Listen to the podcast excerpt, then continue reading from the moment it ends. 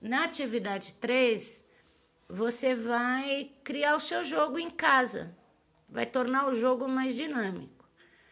De que maneira? Você vai poder, é, seguindo as orientações aí, é, ou você recorta, você vai criar o caminho, recortando é, EVA verde e, é, em quadrados e vai criar o caminho. Se você não quiser fazer isso, você pode usar giz você pinta as lajotas do piso na sua casa, escolhe um lugar que tenha lajota quadrada, você pinta o caminho e aí você vai fazer a mesma coisa. Você vai dar a lista de comandos que você deve dar ao passarinho para chegar, para levar o passarinho até o porco no caminho que você criou.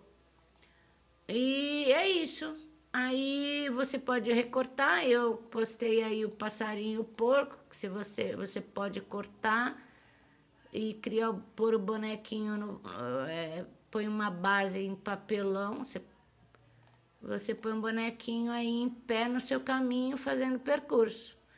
E vai fazer um vídeo que deve ser postado no Facebook. E é isso, pessoal. É, eu fico por aqui e logo mais eu vou criar um vídeo para vocês assistirem o meu jogo. Eu vou criar meu jogo aqui no meu apartamento, tá bom? Então, beijinho, beijinho, um abraço a todos. Tchau!